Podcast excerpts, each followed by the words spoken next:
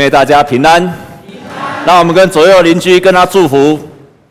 你甲伊讲讲免烦恼，祈祷就会变好。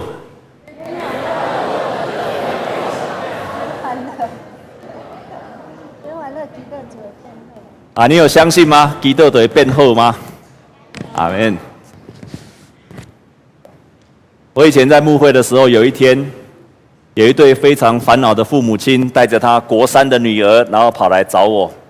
因为这一对国三的，呃，这个这一对父母亲，他这个国三的女儿让他非常非常的伤脑筋，而且他不不知道该怎么办，因为这个孩子已经到了国三，明明就已经快要到考试了，可是这个孩子他不仅仅在那个时候交交了一个男朋友，啊，因为那个男朋友是中辍生，所以所有的妈妈遇到这样的情形都会非常非常的不知所措。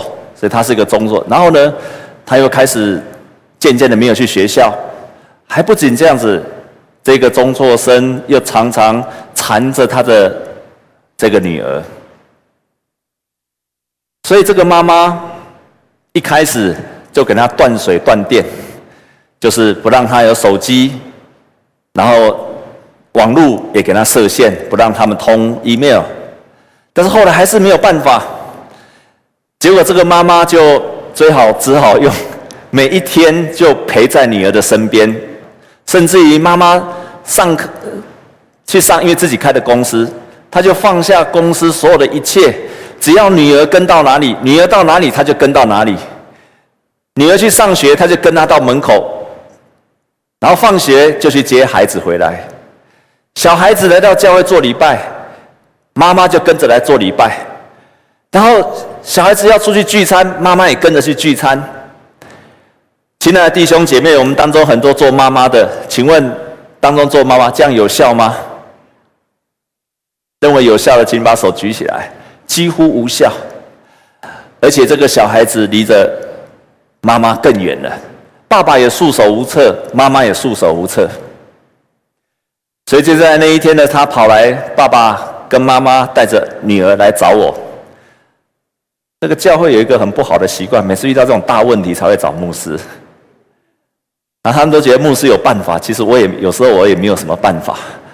那妈妈妈就叫女儿进到办公室，结果女儿就是不肯进来，就是不肯进来，因为他们把牧师，他每次都说：“你如果不乖，就带你去找牧师，请你以后不要讲这种话。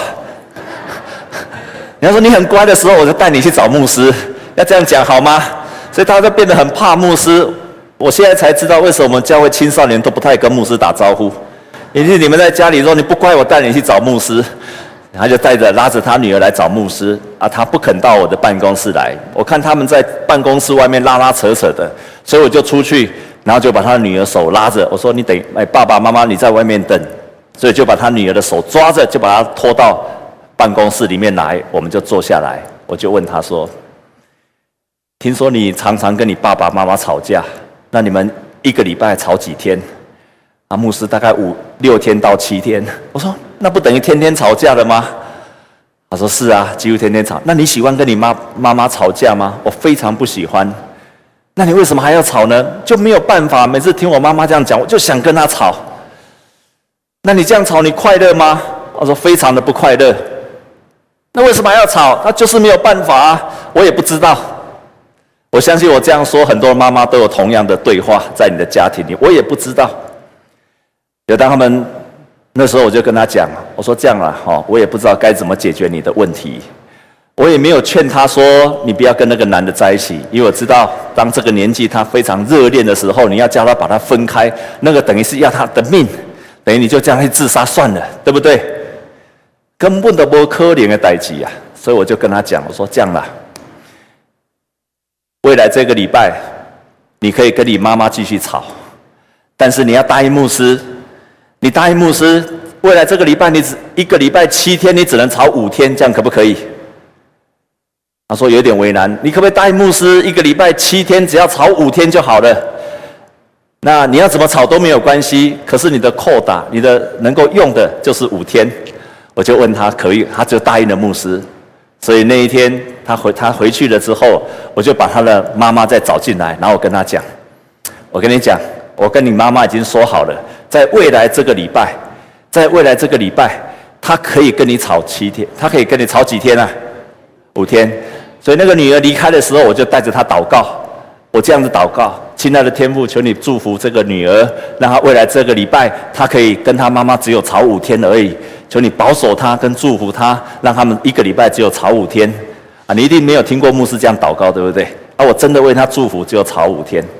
现在我就跟妈妈进来说：“我跟你讲哦，我刚刚跟你女儿说好了，她未来只能跟你吵五天，吵五天之后呢？”吵五天之后就不能够再吵了，所以你一定要答应我，在未来的这个礼拜，这五天之内你不可以跟他吵架。但是他如果吵第六天，你可以跟他吵；那第七天也可以跟他吵。所以哦，他如果吵五天，你不可以跟他；他要跟你吵架，你五天之内不可以跟他吵。五天之后你可以尽量跟他吵，这样你可以答应我吗？他说可以，所以我就为他祝福祷告。亲爱的主耶稣，你祝福这个妈妈，让她未来呢，只会吵两天就好，所以他就离开了。下个礼拜他们又来到教会了，我就把女儿又抓进来，我说：“你这个礼拜跟你妈妈吵几天？你们猜他跟他妈妈吵几天？几天？都没有吵。你认为都没有吵的，请把手举起来。才怪嘞！他那个礼拜跟他的妈妈只有吵三天，哇！”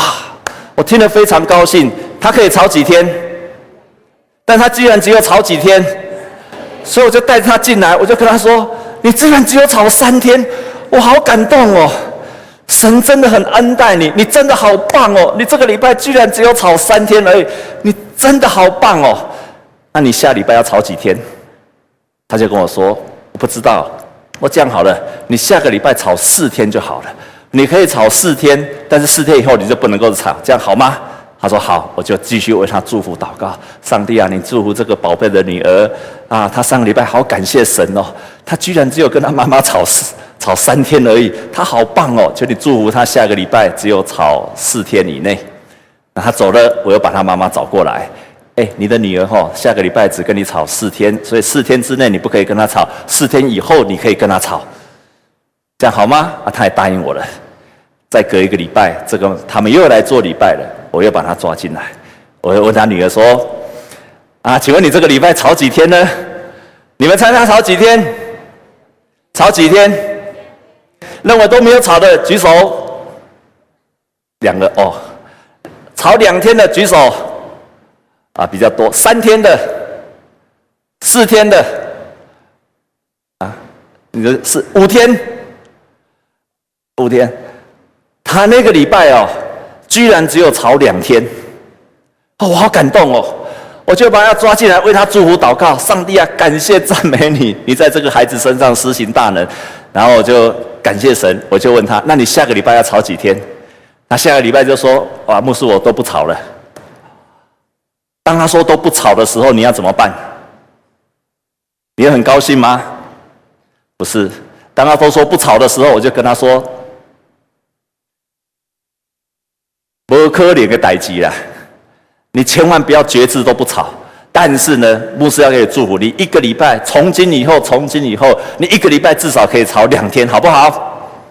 他说好，所以他永远有两天的特权。他走了之后，我要找他妈妈来，要跟他讲，以后你女儿可以跟你吵两天，这两天你不可以跟他吵。再下个礼拜来，请问他的女儿还有跟他妈妈吵吗？有没有？那你就错了。他跟他妈妈又恢复了吵五天了。我现在这样讲完全没有夸张，他又回到吵五天了。我们很失望，我没有很失望，因为我知道人本来改变就不容易，但是我非常有信心，所以我就把他找出来。哇，那你这样多吵了三天，你对不起牧师哎。他说好了，牧师我知道，我下次会努力。从此以后，他跟他妈妈再也不吵架了。他的母女啊，为了这个关系啊，吵了两年。但是就在短短的一个月的当中，解决了他们两年的没有办法解决的问题。不仅解决了这个女孩子跟她妈妈的关系，就在那一年。他的女儿从几乎没有办法从高中，哎，从国中毕业顺利毕业，而且考上他所希望的科系。为什么？为什么？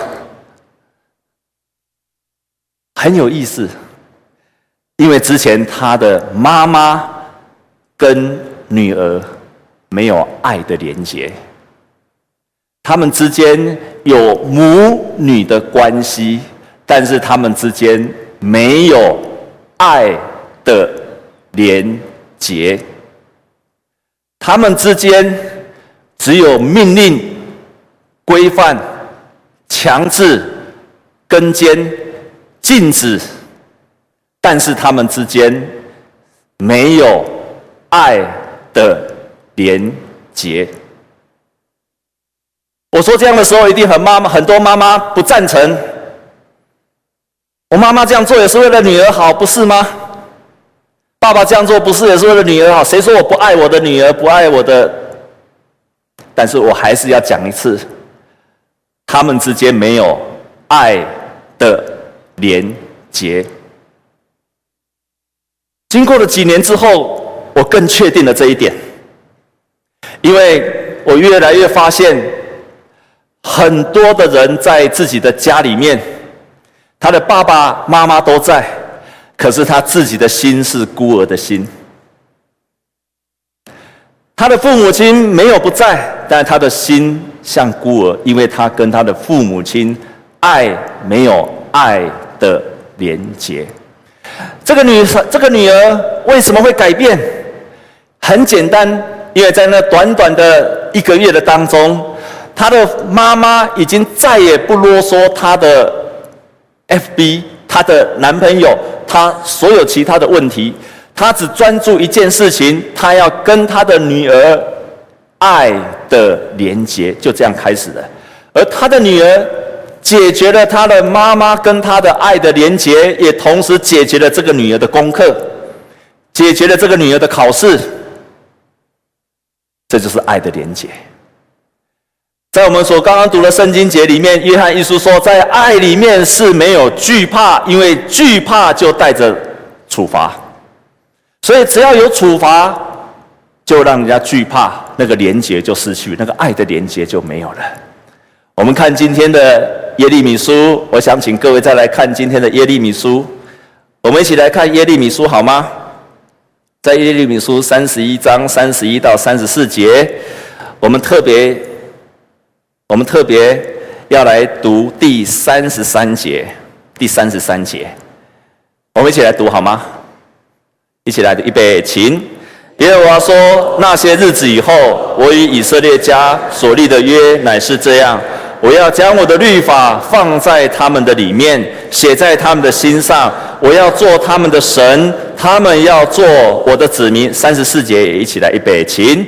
他们个人不再教导自己的邻舍和自己的弟兄说：“你该认识耶和华，因为他们从最小的到最大者都必认识我。我要赦免他们的罪孽，不再纪念他们的罪恶。”这是耶和华说的。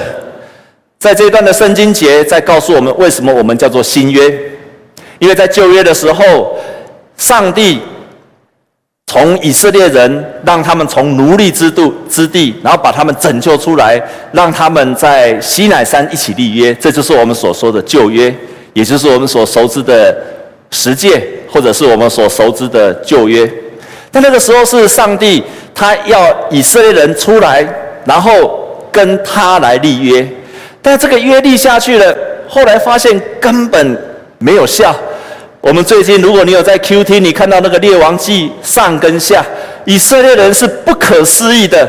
这个属于上帝的百姓，几乎是不可思议的离开了神。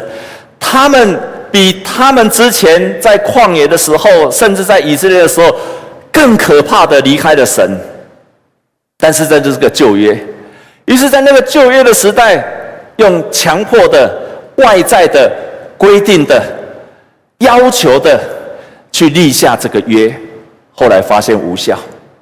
所以，当我们今天在说新约，除了圣经上有旧约跟新约不一样，不是，不仅是因为旧约记载跟新约记载的内容不一样，还包括说，旧的约是靠外在的规定限制，就像这个妈妈之前所做的事一样，规定、要求还不行就跟监，还不行就处罚等等，这个叫做旧的约，跟这个妈妈一样。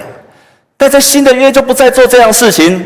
圣经上所说的，说要把律法要刻在他的心上，从此以后，这个律法是在你的心里面。所以，一个新约的子民，你一定要谨记一件事情：是那个新律法，上帝的话语要刻在你的心上，这个才叫做新约。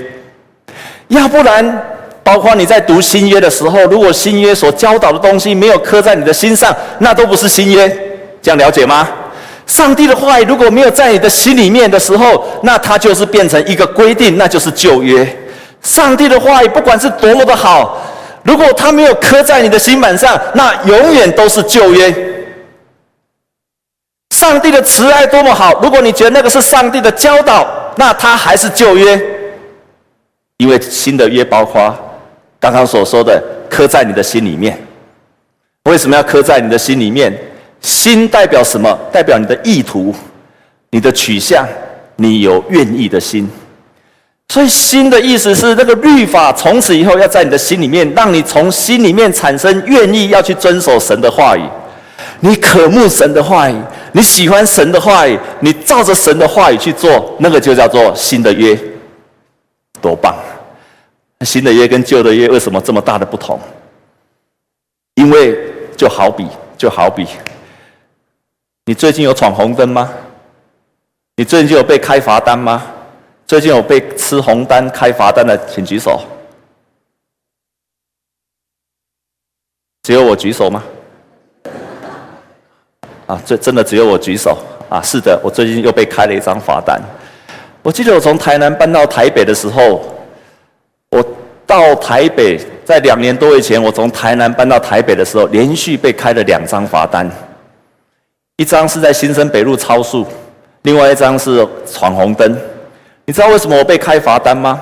因为以前我住在台南的时候，红灯右转那有算什么？那闯红灯又算什么？关的台南安丁闯红灯，嘿，那我上面我在台南开了十二年车，闯红灯从来没有被开过罚单呢。我在台南超速的时候，超了那么多年，超了十二年，也从来没有被开罚单过。但是我来台北的时候，第一个月就被开了两次的罚单。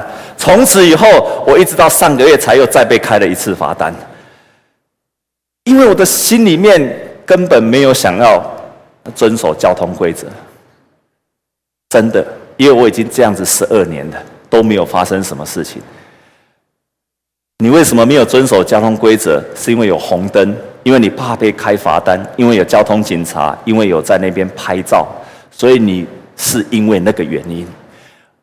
如果有一天，如果有一天你去台南，再也没有红灯的限制了，红灯也不会被抓，红灯也不会被开罚单，请问你还会遵守交通规则吗？会不会？如果你在台南没有警察抓你，也没有照相机照你，然后你闯，你也不太可能被抓到。几乎不可能被抓到。请问那个时候你还会真的遵守红灯吗？你还会遵守速度吗？会的人，请你把手举起来。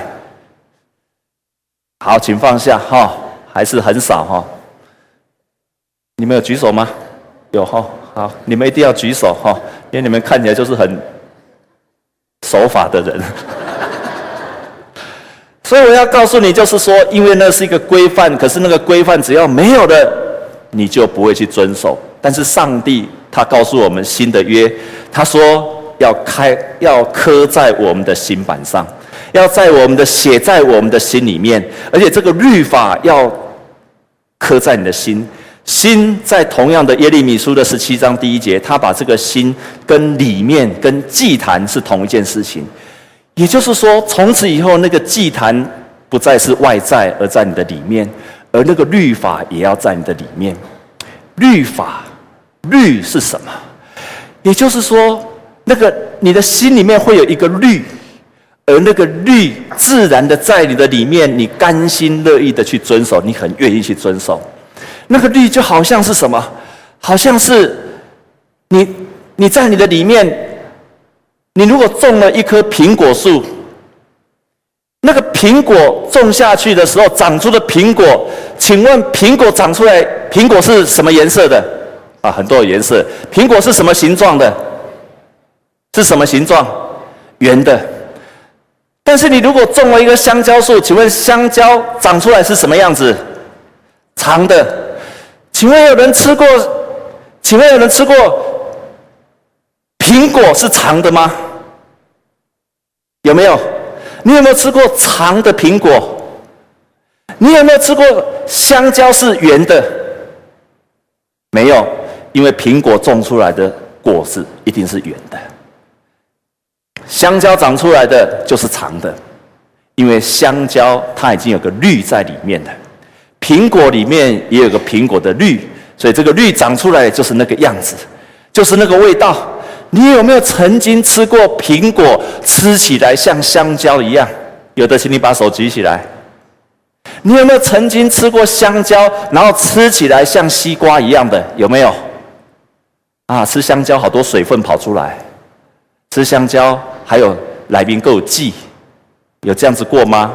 没有，因为香蕉成长有它的绿，苹果成长也有它的绿，照样的，神的儿女的身上，它的里面，当它刻在新板上的时候，它里面也有它的绿，所以你自然的就长成了那个样子，就出来了。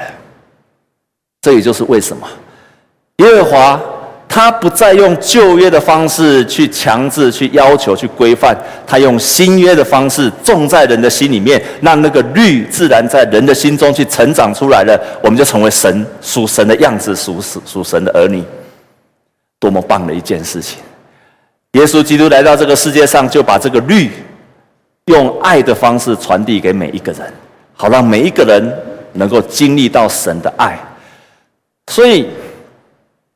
当我们今天的题目说要尊荣你的儿女，要尊荣你的儿女，在两个礼拜前，我同样说一个同样的主题，就是要尊荣文化，也就是尊荣你的父母亲。但是这个礼拜我说你要尊荣你的儿女。换句话说，我们在我们的文化里面，我们很自然的会尊荣我们的父母亲。但是我今天要勉励我们所有当父母亲的，也要尊荣你的儿女。阿们吗？你不只尊荣你的儿女，而且你要尊荣别人的儿女。阿们吗？这边怎么都没有阿们？这边都是父母亲哈，所以难怪你们不会说阿们哈。我我这样讲是有道理的，因为你没有这种尊荣你的儿女的时候，你同样的你的所有一切的教导进不到他的心中啊。你即使有再好的信仰，也进不到他的心里面呐。你不尊荣他，他就不尊荣你；你不尊荣他，他不尊荣你；他不尊荣你，他就不会尊敬你的信仰。你的教导，你美好的信仰就进不到他的心中了。真的，我没有骗你的。他不止不尊荣你的信仰，他会远离你的信仰，而且他甚至会讨厌你的信仰。他会不喜欢你的信仰。你越信什么，他就越离开你。真的。所以，尊荣你的儿女，其实就是让你的，让他在你的身上看见你有美好的信仰。他相信你，他不是相信你所教导的，而是相信你是活出一个尊荣的文化，他就相信你的信仰。这个是真的，真的是这样子。我们应该可以，我们应该怎么做？牧师给你很多的做法，但是牧师要给你三个建议。第一个，你要先保护你自己。你要保护你自己的原子，这个是什么意思？就是你要先让自己成为一个生命丰盛的父母亲。我们在台湾的文化里面，很多父母亲都为了牺牲、牺牲、牺牲、牺牲。还有，我要补充说明一点：当我们说尊荣儿女的时候，我的意思不是说这样事情只有父母在儿女的身上，不是跟他安宁两年。我要说的尊荣的意思，也包括我们在座各位，有很多人是夫妻关系，你仍然要尊荣你另外一半，这样有了解吗？所以我现在在说的，虽然说是父母对儿女，但是也在说出任何的关系的当中，你应该要尊荣你的另外一半，这样好吗？那你不只尊荣你的另外一半，你同时要，你如果是一个公司的主管，你要尊荣你的下属。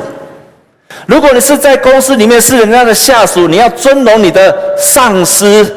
所以我在说尊荣的文化的时候，不是只有说父母对儿女或者儿女对父母，而是存在你有效于你在你的生命当中的任何一种关系。如果你是学生，你要尊荣谁呀？尊荣谁？你要尊荣老师。如果你是老师，你要尊荣谁？尊荣你的学生呐。如果你是牧师，你要尊荣谁？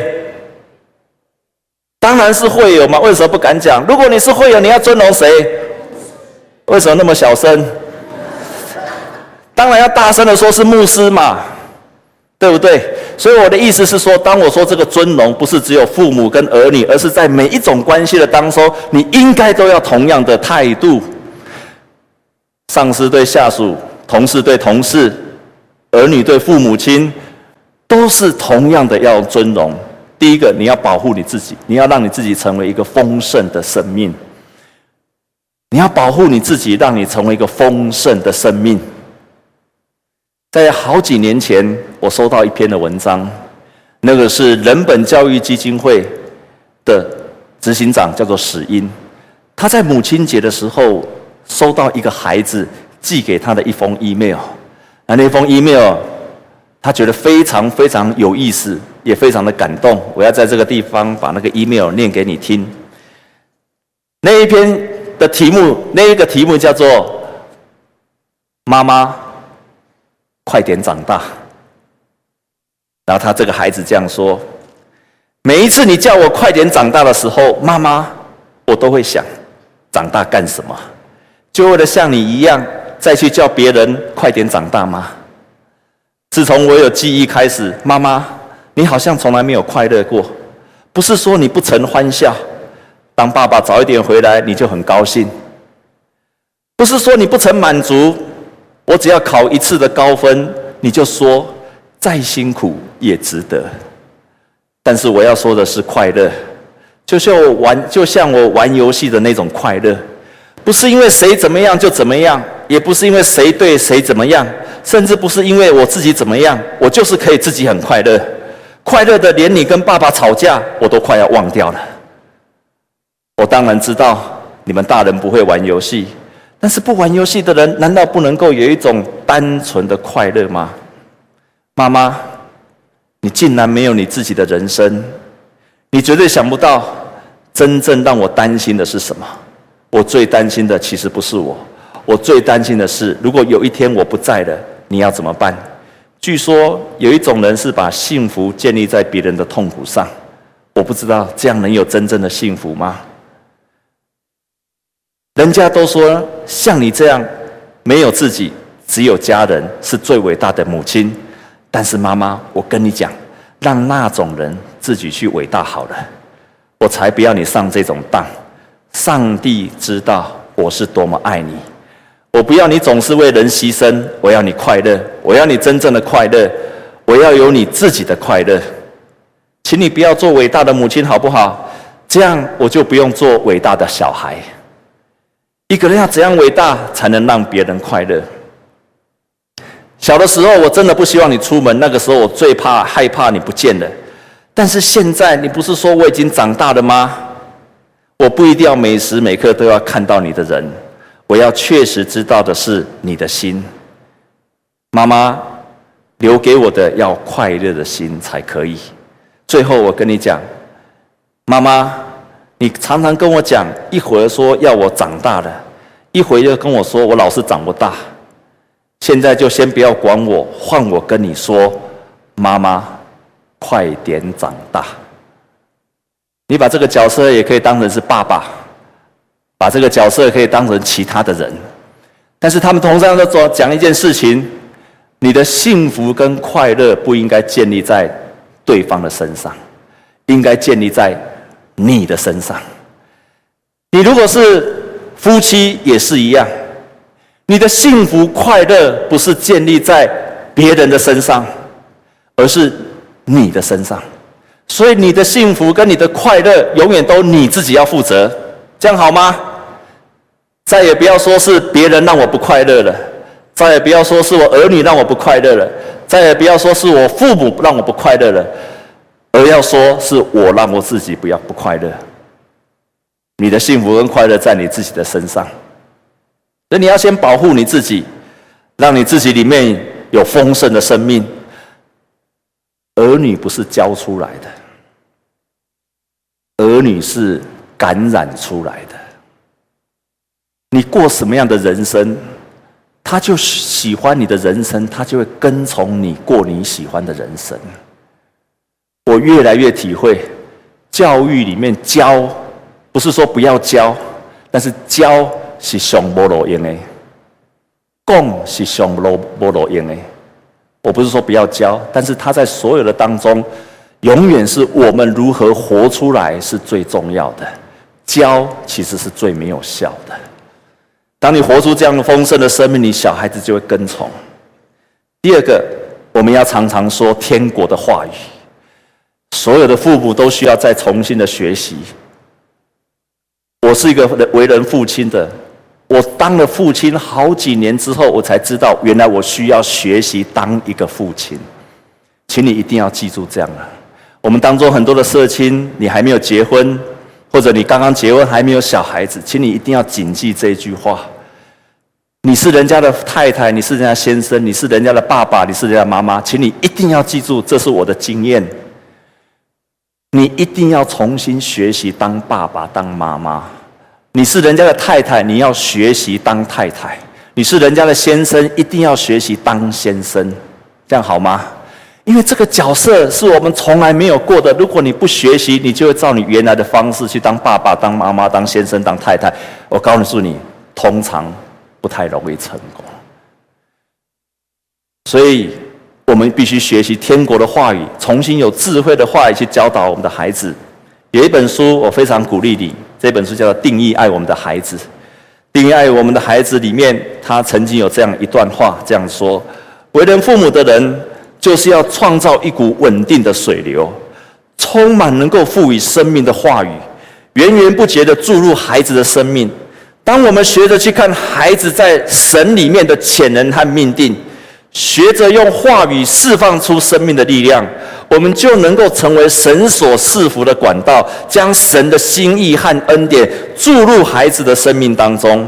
我们的语言能够在孩子的心重新创造事物，同时能够将心里潜藏的意念把它吸引出来。第三个建议就是，永远给我们的孩子有选择。不是我规定你这样，规定这样，也不是说我们都不教导孩子。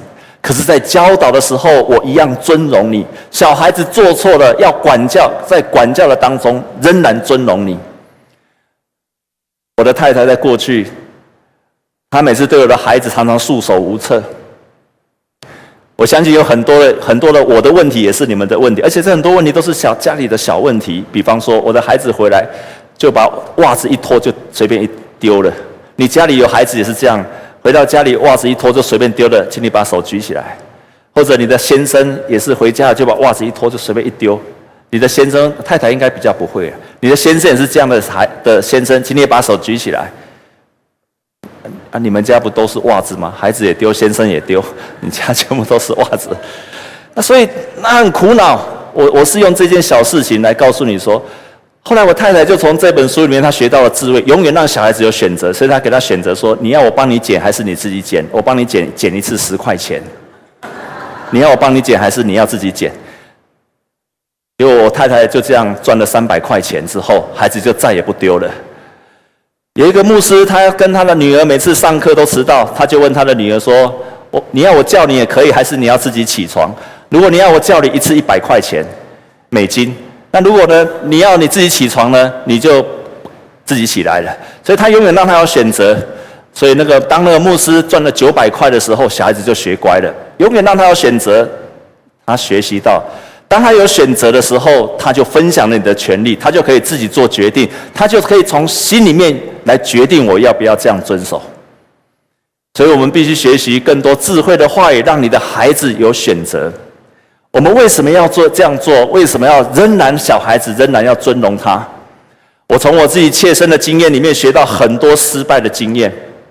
我曾经在你们当中分享过，我有一次从网络上学到了一个有一个人就不知道哪个在网络上写了一篇文章，他说：“你怎么样教教导你的孩子？而且你要教导他一次就要让他学乖了，那就是你要把他你的先孩子叫到旁边，然后跟他谈，然后趁他不注意就要把他用力的踹下去。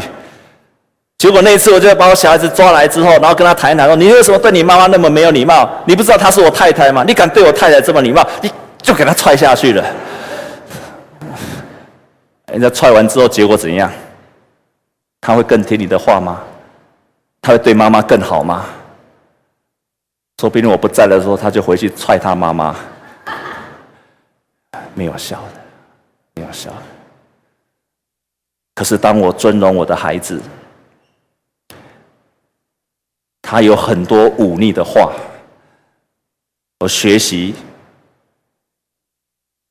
我让我自己有丰盛的爱，即便。他在不知道的时候，我仍然尊荣他，他就学到了功课。这是我切身的经验。为什么我们要这样？因为就像前两个礼拜我说的，我们是尊荣的祭司，我们的身上有上帝的性情，而且我们是为了荣耀上帝而来的。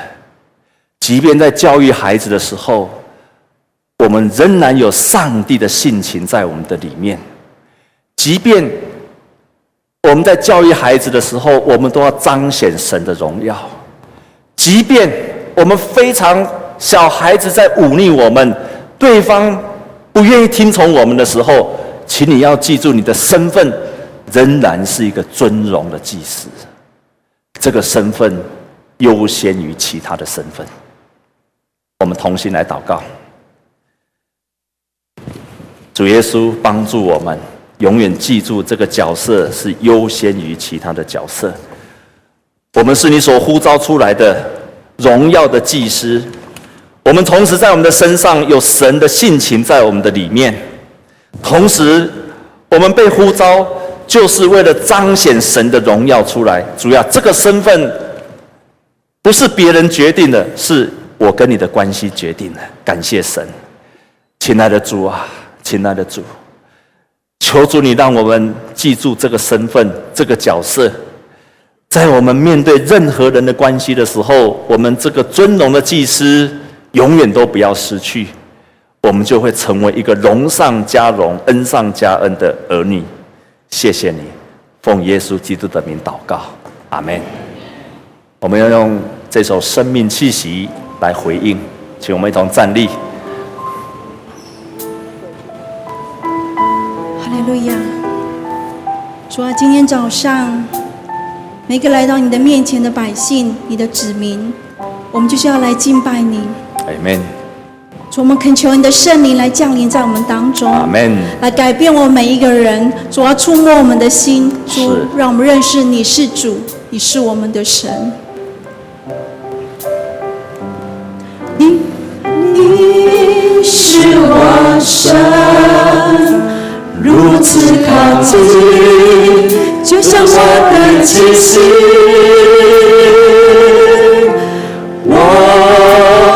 所有是你所造，你托住我生命，你的柔美吸引我心，主我的神。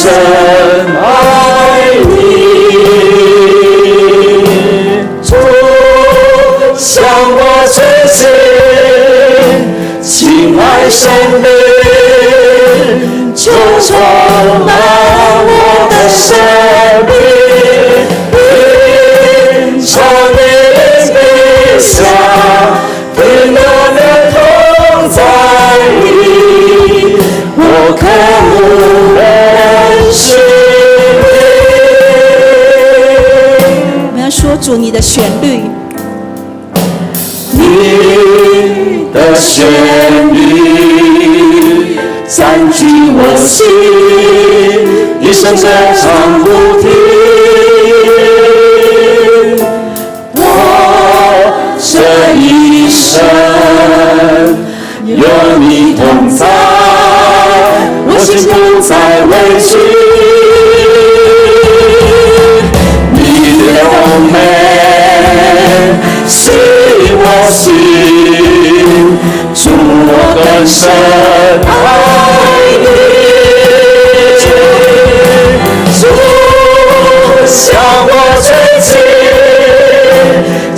亲爱生命就充满我的生命，品尝你的美香，停留你同在里，我渴慕的是你。主向我吹气，主向我吹气，亲爱生命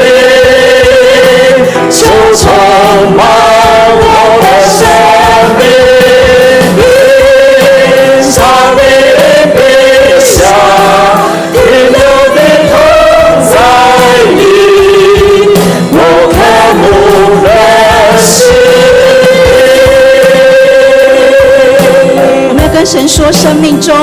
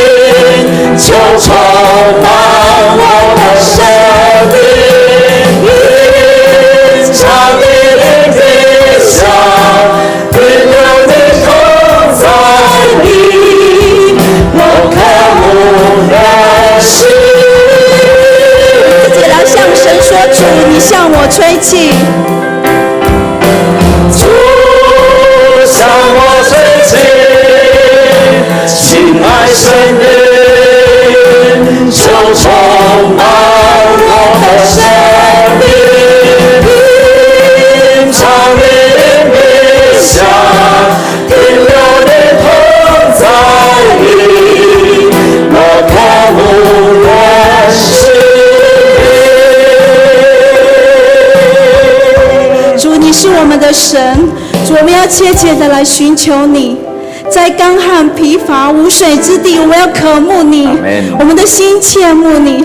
今天在这里，我们渴望来仰望你，我们要看见你的能力，你的荣耀在这里彰显，因为你的慈爱比我们生命更好。我们要颂赞你，因着你的爱，让我们可以来亲近你让我们可以完全的依靠你，我们的心来渴慕你。我们愿意来亲近你。但是因为我们生活当中各样的压力，使我们无法活得真实，我们甚至没有办法真实的面对你。主啊，求你降临在我们当中。主啊，你听见你每一个孩子在你面前的呼求。当我们不知道怎么祷告的时候，祈求你的圣灵帮助我们，让我们可以全心专注的来向你祷告。我们凭借着祷告和你所赐的信心，来得着那个属天的得胜。耶稣，谢谢你，谢谢你，主耶稣，谢谢你。献上我们的祷告是奉靠主耶稣基督的名。阿门。那我们一起来祷告，我们为我们自己的孩子来祷告，我们特别为我们下一代的属灵的孩子来祷告。如果你有孩子，就为你的孩子来祷告。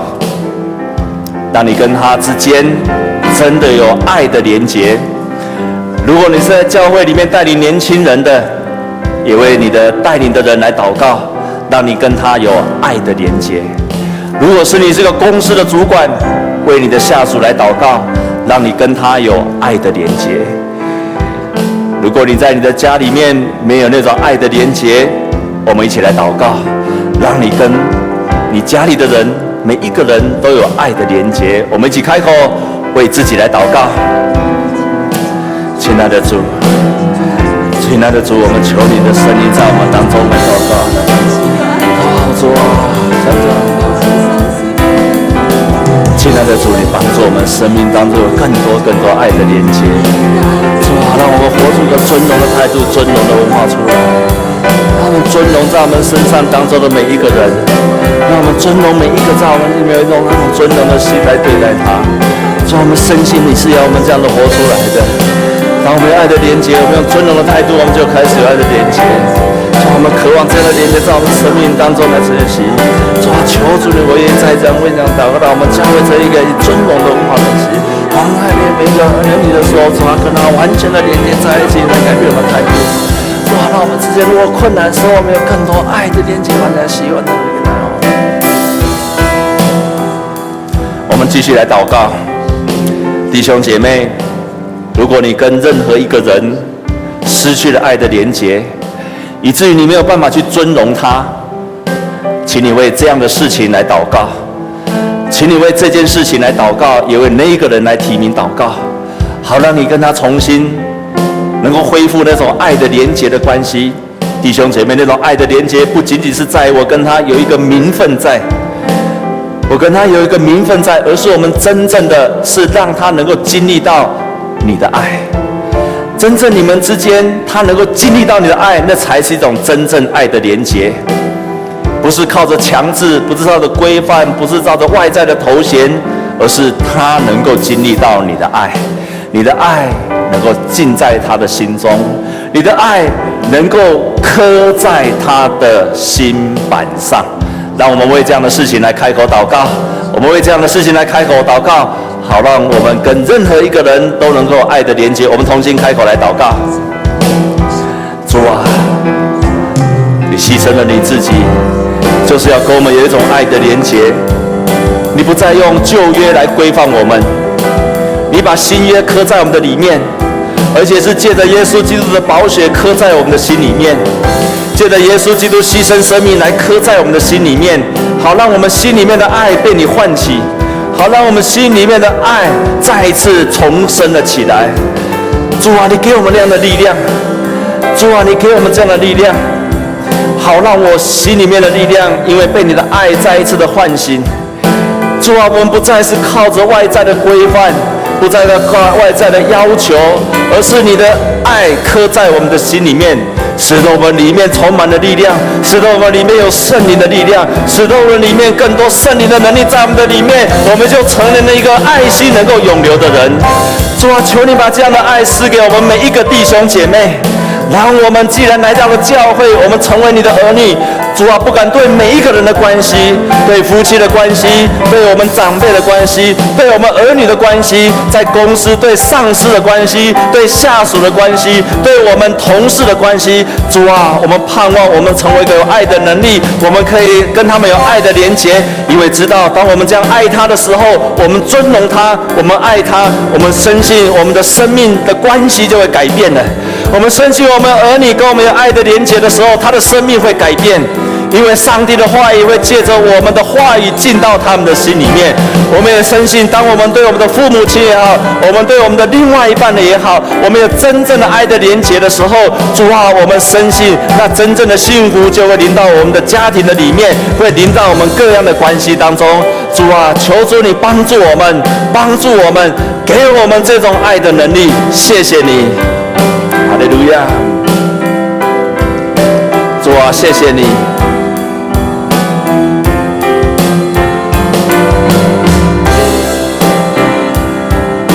主，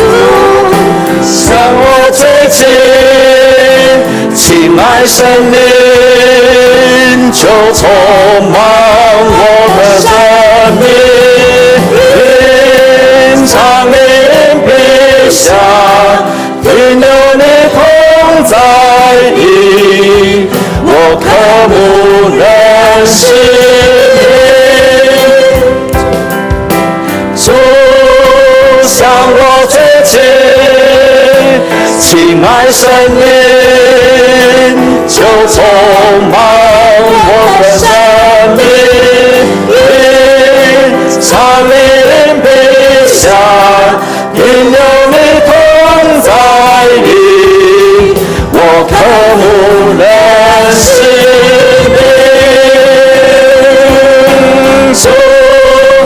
向我推进，亲爱生命。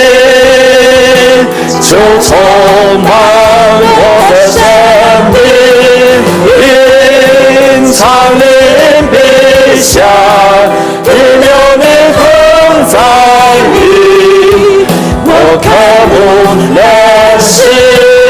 我最后一次的宣告，主向我推进，亲爱生命就充满我的生命，因长命必享，因有你同在里，我渴慕认识你。感谢神，我们用掌声来感谢我们的天父，哈利路亚！弟兄姐妹，请坐。